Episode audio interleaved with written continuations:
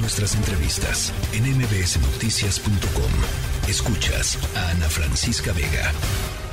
La línea telefónica está eh, Penilei Ramírez, reportera de investigación y columnista en Reforma. Penny, tú has seguido eh, pues muy de cerca todo el proceso de Genaro García Luna. Hoy reportas sobre el día uno. ¿Cómo lo viste, Penny?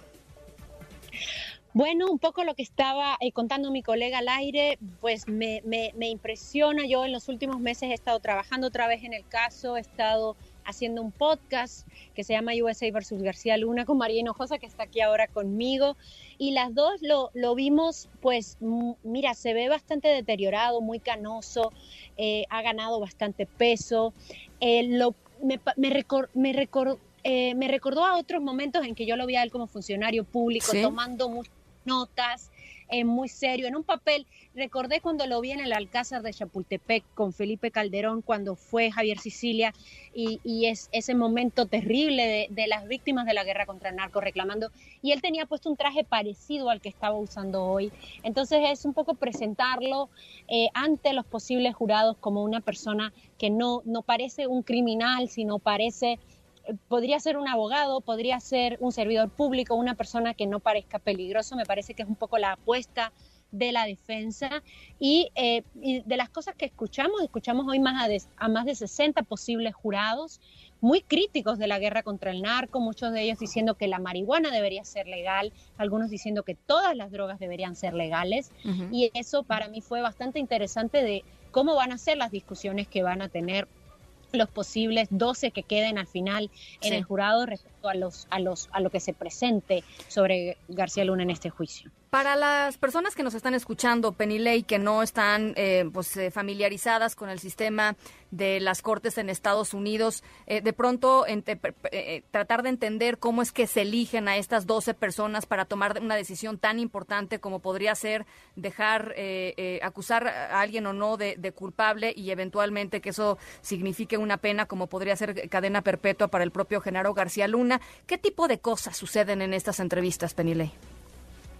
Bueno, ellos tuvieron que contestar un cuestionario previamente y lo que sucede en estas entrevistas es que no les no van sobre todo el cuestionario, sino tanto la defensa como los fiscales dicen los números de preguntas sobre los que quieren profundizar. La mayoría de preguntas sobre las que profundizaron es, bueno, si ellos habían contestado que tenían alguna crítica sobre la guerra contra las drogas, la guerra contra el narcotráfico, si creían, como yo decía, que la marihuana tiene que ser legal, si creen que van a tener algún prejuicio, les preguntan, por ejemplo, si, han, si saben algo sobre el Chapo Guzmán y el cártel de Sinaloa, si han leído algo sobre este caso, porque lo que intentan buscar es una persona que no tenga prejuicios contra el acusado ni contra el caso en particular, que de preferencia que sea alguien que no sepa nada sobre el caso, para que lo que le presenten como evidencia sea algo que puedan juzgar sin tener una idea previa acerca de lo que va a suceder o no. Ahora eh, pasaron de la primera lista que era 400 a una lista más corta de 191. Hoy, como decía, vimos a más de 60, creo que fueron 64. Mañana deben ser otros 60 que pasarán y eh, idealmente terminaríamos el jueves con ese proceso, pero puede extenderse hasta el viernes.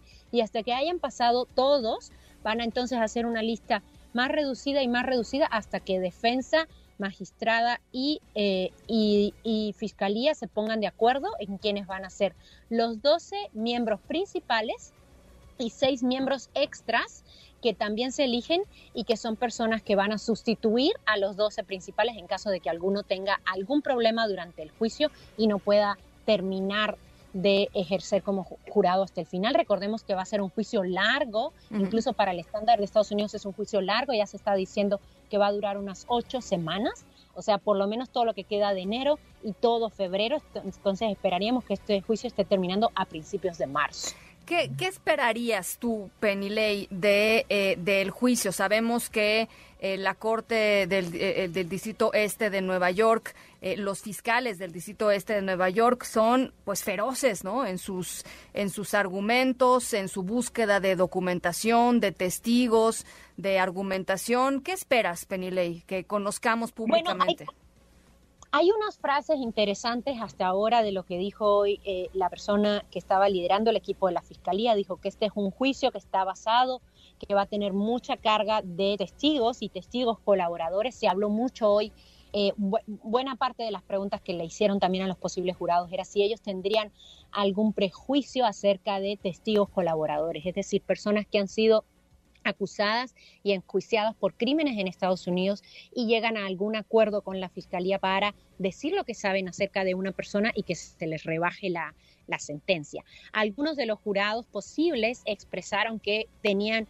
su resistencia a, a que eso sucediera, que esos fueran los, los posibles testigos porque creen que podría haber una persona que mienta solamente para que le rebajen la condena. Claro. Y parte de eso está considerando eh, ahora, pero también es cierto que si tú acusas a una persona por narcotráfico y necesitas saber detalles de cómo ocurrían esos sobornos, pues a los que les tienes que preguntar son a los narcotraficantes, porque evidentemente si es verdad que él cometió esos crímenes, pues quienes saben cómo sucedió lo de los sobornos fueron quienes le pagaron esos sobornos y esos serían los narcotraficantes. De manera que es complicado, ¿no? Porque sí pueden tener algún interés, pero al mismo tiempo ellos son las mejores fuentes que pueden saber exactamente qué fue lo que, lo que pasó. Yo esperaría que se hablara más sobre la guerra contra el, contra el narco en general, sobre el papel de Estados Unidos y cuándo fue que Estados Unidos tuvo información y sospechas sobre que García Luna podría ser corrupto, porque en el podcast que hicimos en USA versus García Luna, yo lo había hablado primero también en mi libro Los Millonarios de la Guerra, Estados Unidos tuvo sospechas e información de que García Luna podría ser corrupto y también el gobierno de México las tuvo desde tan pronto como 2001, 2002, es decir, casi 20 años de, lo que de que antes de que lo arrestaran.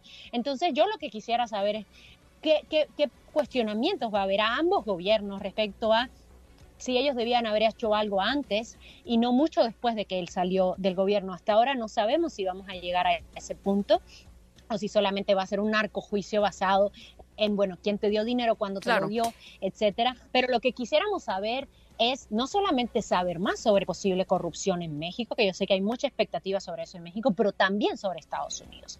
¿Qué papel tiene Estados Unidos? ¿Qué papel tienen los funcionarios estadounidenses que confiaron en él y siguieron dándole premios y dándole información y dándole dinero durante tantos años hasta 2012 que él dejó el gobierno?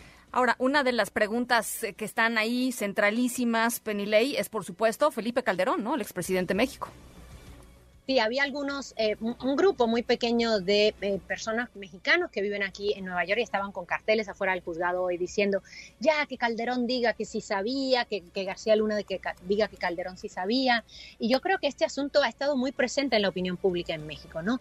Que si Calderón sabía o no sabía, si Calderón recibió sobornos o no recibió sobornos, sé que es algo sobre lo que ha habido mucha expectativa, sé que es algo que el propio presidente Andrés Manuel López Obrador ha alimentado, es una pregunta que él mismo ha alimentado y tampoco somos ingenuos, sabemos que es una narrativa que le sirve a López Obrador, por, por supuesto, porque eh, Calderón era un político de un partido distinto al que es López Obrador. Entonces sabemos que también este juicio entra en una coyuntura política en México previo a las elecciones de 2024, en la que por supuesto el gobierno de López Obrador quiere aprovechar el juicio para que echarle tierra, como diríamos en México, a los gobiernos panistas y priistas que lo antecedieron. Ahora, ¿qué tanto vamos a saber de eso en el juicio?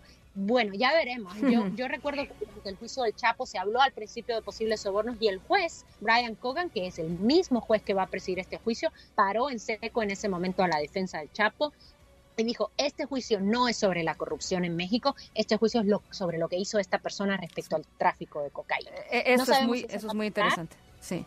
Eh, ya, ya veremos la próxima semana, pero yo sé que hay muchísima expectativa en México en qué otros nombres de políticos mexicanos van a aparecer o no van a aparecer en el juicio. Ya te contaré cuando, cuando pase o no pase. Pues ojalá que podamos conversar seguido sobre, sobre esto. Yo por lo pronto les recomiendo a todos que escuchen justamente el podcast USA versus García Luna, eh, que está en Apple, en cualquiera, en eh, cualquiera de las aplicaciones, pero está en los podcasts de Apple. extraordinario esfuerzo entre Penilei Ramírez y María Hinojosa, dos eh, de las mejores periodistas de investigación latinas en Estados Unidos. Te mando un abrazo inmenso, Penilei. Te extrañamos por acá.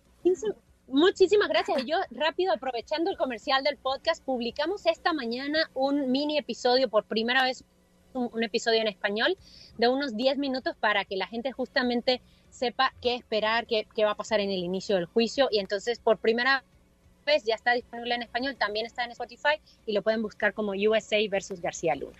Te mando un abrazo, Penilei. Muchas gracias, bye. Un abrazo. Eh, por supuesto, la pueden leer eh, en Reforma todos los fines de semana. La tercera de MBS Noticias.